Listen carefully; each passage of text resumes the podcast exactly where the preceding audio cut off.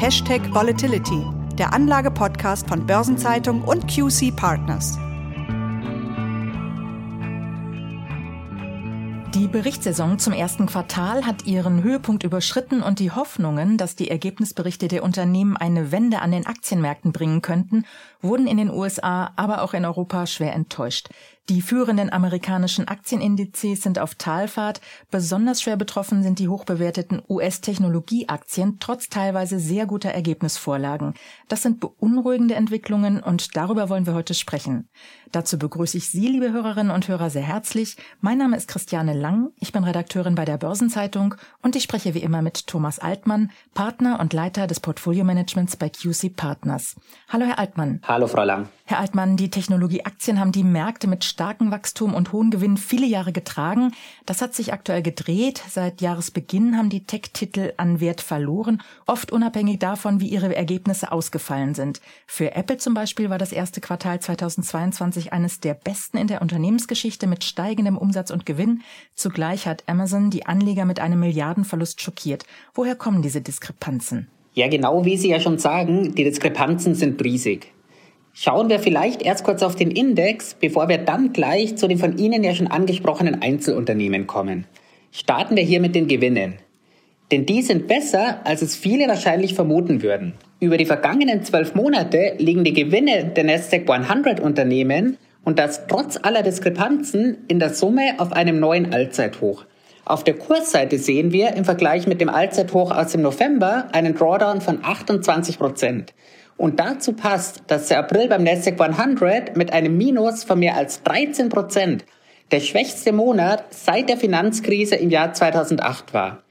Das ist der gesamte Technologiesektor. Und in diesem gibt es eben ganz viel Licht und ganz viel Schatten zugleich. Ja, dann starten wir mal mit Amazon und dem Schatten. Sehr gerne. Amazon hat erstmals seit 2015 in einem Quartal einen Verlust erzielt. Und Gründe dafür gibt es jede Menge. Zum einen ist der Umsatz im Vergleich zum Vorjahresquartal nur noch um 7% angestiegen. Wir sehen hier also eine deutlich geringere Konsumneigung, die wohl zumindest in Teilen auch auf den deutlichen Preisanstieg zurückzuführen ist. Gleichzeitig leidet Amazon unter höheren Kosten. Für die Auslieferung über Amazon Logistics betreibt Amazon ja eine eigene Flugzeug- und Fahrzeugflotte. Und hier machen die höheren Treibstoffkosten dem Unternehmen ordentlich zu schaffen. Und auch bei den Löhnen muss Amazon immer tiefer in die Tasche greifen. Und trotzdem schafft es Amazon nicht, alle offenen Stellen zu besetzen. Das alles hat zwar zu einem Gewinneinbruch um 58 Prozent geführt, aber eben noch nicht zu dem angesprochenen Verlust. Der resultiert aus einer knapp 8 Milliarden Dollar schweren Wertberichtigung an der Beteiligung am Elektroautobauer Rivian. Die ist Amazon eingegangen, der Rivian bis 2030 100.000 vollelektrische Transporter an Amazon ausliefern soll. Und als ob all das noch nicht gereicht hätte, hat Amazon mit einem schwachen Ausblick für das laufende Quartal zusätzlich enttäuscht. All das hat die Aktie dann ziemlich auf Talfahrt geschickt. Zeitweise stand sie 43 Prozent unter dem Allzeithoch aus dem vergangenen Jahr. Das ist natürlich eine dramatische Entwicklung, aber zumindest korrespondieren hier Ergebnis und Aktienkursentwicklung. Bei Apple sieht das ganz anders aus. Trotz des guten Abschneidens im ersten Quartal spiegelt sich das nicht im Aktienkurs. Ganz genau. Apple hat das beste Nicht-Weihnachtsquartal in seiner Unternehmensgeschichte erzielt. Damit sind wir über die vergangenen zwölf Monate bei einem neuen Gewinn hoch. Dass der Aktienkurs dennoch nicht auf einen neuen Rekord gesprungen ist, das liegt am verhaltenen Ausblick. Denn Konzernchef Cook hat betont, dass eben auch Apple nicht immun gegen die Herausforderungen ist, die sich aus dem Ukraine-Krieg und dem Lockdown in China ergeben. Man muss hier wissen, dass 85 Prozent der Apple-Produkte in China montiert werden und Apple im Reich der Mitte 20 Prozent seines Umsatzes generiert. Die Auswirkungen dieses Lockdowns werden wir dann wohl im nächsten Quartalsbericht sehen. Bleiben wir nochmal beim ersten Quartal. Und zwar hat die Aktie von Meta, dem Mutterkonzern von Facebook, nach Vorlage der Quartalsergebnisse einen deutlichen Kurssprung verzeichnet, obwohl die Zahlen mit dem niedrigsten Umsatzwachstum seit dem Börsengang alles andere als berauschend waren. Also auch hier eine gegensätzliche Entwicklung von Gewinn und Aktienkurs, nur genau umgekehrt. Sind die Märkte noch rational? Mit der Frage, wie rational oder irrational die Märkte sind, könnten wir sicherlich einen eigenen Podcast Podcast füllen. Und das wäre vielleicht auch tatsächlich mal ein spannendes Thema. Ich habe dazu erst vor kurzem einen passenden Spruch gehört. Wäre die Börse logisch, dann wäre die Welt voll von Millionären. Aber zurück zu Meta. Hier ist wichtig, dass wir das Geschehen historisch einordnen. Im vorhergehenden Quartalsbericht hat Meta mit einem Rückgang der Facebook-Nutzerzahlen enttäuscht. Das hat vor drei Monaten einen unmittelbaren Kurssturz um 25 Prozent ausgelöst. Zeitweise wurde die Aktie dann 56 Prozent unter ihrem Allzeithoch aus dem vergangenen Jahr gehandelt. Damit waren vor dem aktuellen Quartalsbericht sowohl der Aktienkurs als auch die Erwartungen an Meta extrem niedrig. Und deshalb hat der berichtete Anstieg der Facebook-Nutzerzahlen schon ausgereicht, um die Aktie zweistellig ansteigen zu lassen. Wie die Beispiele Apple und Amazon ja zeigen, kann man die Tech-Werte gar nicht über einen Kamm scheren. Woran hängt es, ob ein Unternehmen derzeit erfolgreich wirtschaftet und ein anderes nicht? Denn Lieferkettenprobleme und steigende Material- und Lohnkosten belasten doch alle Unternehmen gleichermaßen. Es ist natürlich vollkommen richtig, dass alle Unternehmen dieselben Preise für Materialien, Energie und so weiter bezahlen müssen. Und auch die Löhne steigen über alle Unternehmen hinweg. Aber über den eigenen Lieferdienst schlagen hohe Treibstoffkosten beispielsweise bei Amazon viel schneller auf den Gewinn durch. Für die Zukunft wird sicherlich ein entscheidender Faktor sein, wie gut Unternehmen die steigenden Preise an Endkunden weitergeben können. Und auch hier dürfte Apple mit seiner Marktmacht und seiner großen Fangemeinde seine Produkte auch zu höheren Preisen verkaufen können. Wir sprechen im Moment ja gerade über die Tech-Werte. Und die profitieren natürlich nicht von steigenden Rohstoff-, Energie- und Materialpreisen. Klar, das ist natürlich der Rohstoffsektor. Das ist vollkommen richtig. Und wenn wir hier auf die S&P 500 Sektorindizes schauen, dann sind die großen Profiteure, wenig überraschend, im Materials Sektor Index zu finden. Hier liegen die Gewinne der vergangenen zwölf Monate stolze 47 Prozent über dem Vorpandemie-Rekord aus dem Jahr 2018. Herr Altmann, was bedeutet das denn alles für die Bewertungsniveaus? Schauen wir hier zunächst noch einmal auf die Tech-Werte des Nasdaq 100. Ich habe eingangs ja schon gesagt, dass die Kurse deutlich zurückgegangen sind und das, obwohl die Gewinne sogar angestiegen sind. Das hat das zuvor extrem hohe Kurs-Gewinn-Verhältnis zumindest wieder günstiger gemacht. Nachdem das historische KGV 2020, 21 und auch Anfang 22 jeweils Spitzenwerte von 40 erreicht hat, ist es mit dem Ausverkauf auf 26 gefallen. Dieser 26 steht allerdings ein 10-Jahres-Durchschnitt von 25 gegenüber. Von richtig billigen Tech-Werten können wir also trotzdem noch nicht sprechen. Mhm, also immer noch keine Schnäppchen. Ist das Bild beim Gesamtmarkt anders? Schauen wir auf den S&P 500. Auch hier haben wir einen neuen Rekord bei den Gewinnen. Durch das gleichzeitige Minus bei den Aktienkursen ist das Kursgewinnverhältnis auf 20 gefallen. Und diese 20 entspricht auch dem Mittelwert der vergangenen 10 Jahre. Das heißt also auch beim S&P 500 eher eine neutrale Bewertung als Schnäppchen. Okay, dann aber nochmal zurück zu den Tech-Werten. Der erste Zinsschritt der FED gleich um 50 Basispunkte ist ja getan und es wird auch nicht der letzte gewesen sein und vielleicht auch nicht der kleinste. Was bedeutet das für die weitere Entwicklung der Tech-Werte? Steigende Zinsen schaden Aktien ja im Allgemeinen, aber immerhin bleibt ja die Digitalisierung auch eines der wichtigsten Zukunftsthemen. Ja, das ist ein spannender Aspekt, den Sie hier ansprechen. Die Technik ist aus unserem Leben nicht mehr wegzudenken und die Digitalisierung schreitet immer weiter voran. Typischerweise arbeiten Unternehmen im Technologiebereich mit mehr Fremdkapital als Unternehmen in klassischen produzierenden Sektoren. Wenn wir die Leverage Ratios der Unternehmen im Nasdaq 100 mit der Leverage Ratio der Unternehmen im S&P 500 vergleichen, dann stellen wir fest, dass diese Leverage Ratio beim Nasdaq 100 um ein Drittel höher liegt. Und das macht die Technologieunternehmen anfälliger für Zinserhöhungen.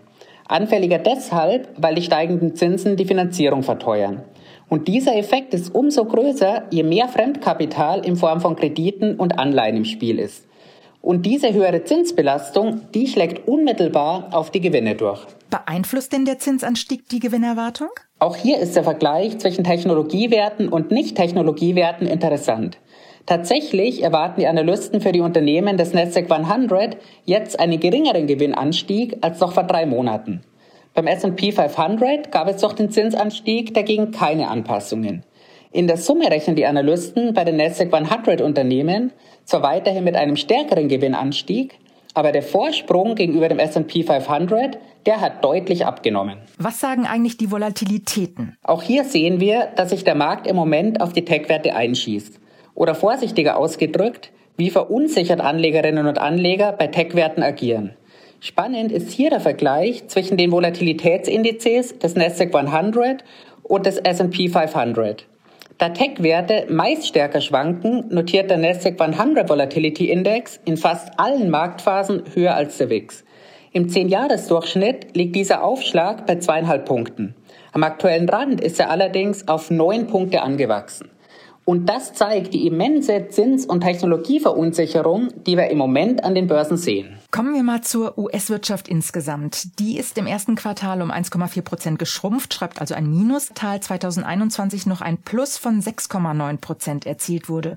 Ökonomen sprechen hier von einem überraschenden Rückgang des US-BIP. Warum denn überraschend? Die Auswirkungen des Ukraine-Kriegs und der harten Lockdowns in China sowie die hohe Inflation müssen sich doch zwangsläufig im Wirtschaftswachstum negativ niederschlagen. Dass sich die genannten Punkte negativ auf das Wirtschaftswachstum auswirken, das war auch schon vor der Veröffentlichung der Datenkonsens. Dass die Auswirkung schon im ersten Quartal so stark ist, das hat aber alle überrascht. Nach einem annualisierten Wachstum von 6,3 Prozent vor einem Jahr lag die Konsensschätzung für das erste Quartal bei annualisierten 1% oder 0,25% für das Quartal. Allein das wäre schon ein Wachstumsrückgang von 85 Prozent gewesen. Jetzt hatten wir für die US-Wirtschaft das erste negative Quartal seit dem Rückgang im Rahmen der Covid-19-Krise in Q1 2020. Entscheidend ist jetzt, wie sehr die anhaltenden Probleme das laufende zweite Quartal bremsen werden. Denn mit einem negativen Q2-Wert hätte die US-Wirtschaft die erste Rezession seit der Finanzkrise. Also keine guten Perspektiven. Lassen Sie uns mal nach Europa schauen. Auch am europäischen Aktienmarkt herrscht zunehmend Unsicherheit. Zwar haben die Quartalsergebnisse der Unternehmen, die insgesamt gesehen besser als erwartet ausgefallen sind, die Stimmung an den Aktienmärkten zunächst angehoben und dann hat der Flashcrash vom 2. Mai den Optimismus zunichte gemacht. Zeigt das nicht, dass das Anlegervertrauen zutiefst gestört ist? Da haben Sie vollkommen recht. Und wenn wir das mal an unserem Heimatindex festmachen wollen, die Gewinne der 40 DAX-Unternehmen, die sind auf einem neuen Rekordhoch. Und für die kommenden Quartale werden weitere Gewinnanstiege erwartet. Und trotzdem sind die Kurse deutlich unter Druck gekommen. Die Kombination aus einem erfreulichen Verlauf der Berichtssaison und den gleichzeitig fallenden Kursen, die hat beim DAX übrigens sogar dazu geführt, dass das Kurs-Gewinn-Verhältnis mit einem Wert von unter 13 die niedrigste Bewertung seit dem Jahr 2018 erreicht hat. Selbst während des Covid-19-Sell-Offs war das KGV teurer. Und trotzdem ist die Stimmung beinahe depressiv. Die Angst vor dem aktuellen Risikomix aus dem Krieg in der Ukraine, dem Lockdown in China sowie dem Zins- und Inflationsanstieg, die war und ist hier einfach riesig. Und vielleicht müssen wir hier auch umgekehrt die Frage stellen, ob die Kursverluste noch viel höher ausgefallen wären und die Stimmung sogar noch depressiver wäre, wenn die Unternehmensergebnisse tatsächlich schlechter ausgefallen wären. Möglicherweise hat uns die Berichtssaison hier ja sogar vor Schlimmerem bewahrt. Das klingt alles auch nicht sehr beruhigend. Den kräftigen Zinsschritt der FED haben wir ja schon angesprochen. Herr Altmann, was ist Ihre Meinung? Können die Notenbank angesichts der Wirtschaftsentwicklung und der Ausblicke am geplanten Tempo der geldpolitischen Straffung festhalten oder müssen sie nicht vielleicht doch vorsichtiger vorgehen? Das ist die ganz große Frage, die die Märkte in den kommenden Monaten bewegen wird. Die Fed hat in ihrem schriftlichen Statement ja sowohl den Lockdown in China als auch den Krieg in der Ukraine als Risiken für das Wachstum benannt. Zudem hat Paul betont, dass die Zinsentscheidung in jeder Zinssitzung separat getroffen wird, eben abhängig von der dann aktuellen Situation. Damit hat die Fed die Tür für Abweichungen von den aktuellen Zinsprognosen ganz weit aufgemacht. Mit den zuletzt deutlich schwächeren Wirtschaftsdaten bewegt sich die Fed jetzt umso mehr im Spannungsfeld zwischen Inflationsbekämpfung auf der einen Seite und Wachstumsunterstützung auf der anderen Seite. Einem noch größeren Zinsschritt um 75 Basispunkte dem hat Paul ja im Rahmen der Pressekonferenz eine Absage erteilt. Und auch keines der stimmberechtigten FED-Mitglieder hat für einen so großen Zinsschritt gestimmt. Damit ist auf jeden Fall klar, dass die Fed ihren Kurs nicht über die bestehenden Erwartungen hinaus verschärfen wird. Dass die Fed im Vergleich zur aktuellen Erwartung Tempo herausnehmen wird, das halte ich aber durchaus für möglich. Zunächst wird die Fed die Zinsen sicherlich weiter anheben. Aber ob die Zinsen auch 2023 noch weiter steigen, das ist für mich im Moment noch vollkommen offen. Herr Altmann, dann kommen wir mal zum Schluss. Wir haben also extrem schwierige und sehr unsichere Zeiten. Und ich weiß ja, dass Sie keine Anlegertipps geben, aber können Sie vielleicht dennoch sagen, auf was Investoren in diesen Zeiten achten sollten? Das Wichtigste an der Börse ist immer Ruhe bewahren und Nerven behalten. Und wenn wir hier über Aktien reden, muss jeder und jedem klar sein, dass Aktien ein langfristiges Investment sind. Aktien sehen im Moment von den Bewertungen her durchaus attraktiv aus. Aber ob es deshalb unmittelbar nach oben geht oder erst einmal deutlich weiter nach unten, das kann im Moment niemand sagen. Denn historisch haben wir schon deutlich längere Verlustphasen und auch deutlich höhere Verluste gesehen. Aber langfristig hat sich ein Investment in Aktien immer gelohnt. Und da haben wir gute Chancen, dass sich Aktien als langfristiges Investment auch für die Zukunft lohnen werden. Also durchhalten, das hat sich, wie Sie sagen, langfristig in der Regel bewährt. Und damit sind wir jetzt am Ende unserer Episode angelangt und ich danke Ihnen herzlich für das Gespräch. Sehr gerne, hat wie immer Spaß gemacht. Und auch Ihnen, liebe Hörerinnen und Hörer, danken wir für Ihr Interesse. Wenn Sie mögen, seien Sie gerne wieder mit dabei am 25. Mai, wenn die nächste Folge von Hashtag Volatility erscheint. Jetzt schon am kommenden Freitag ab 7 Uhr erwartet Sie eine neue Folge des Podcasts 7 Tage Märkte, die Wochenvorschau der Börsenzeitung. Und am 19. Mai erscheint eine neue Episode unseres Podcastes Nachhaltiges Investieren. Wir freuen uns, wenn Sie auch hier einmal hineinhören. Alles Gute und eine gute Woche. Bis zum nächsten Mal.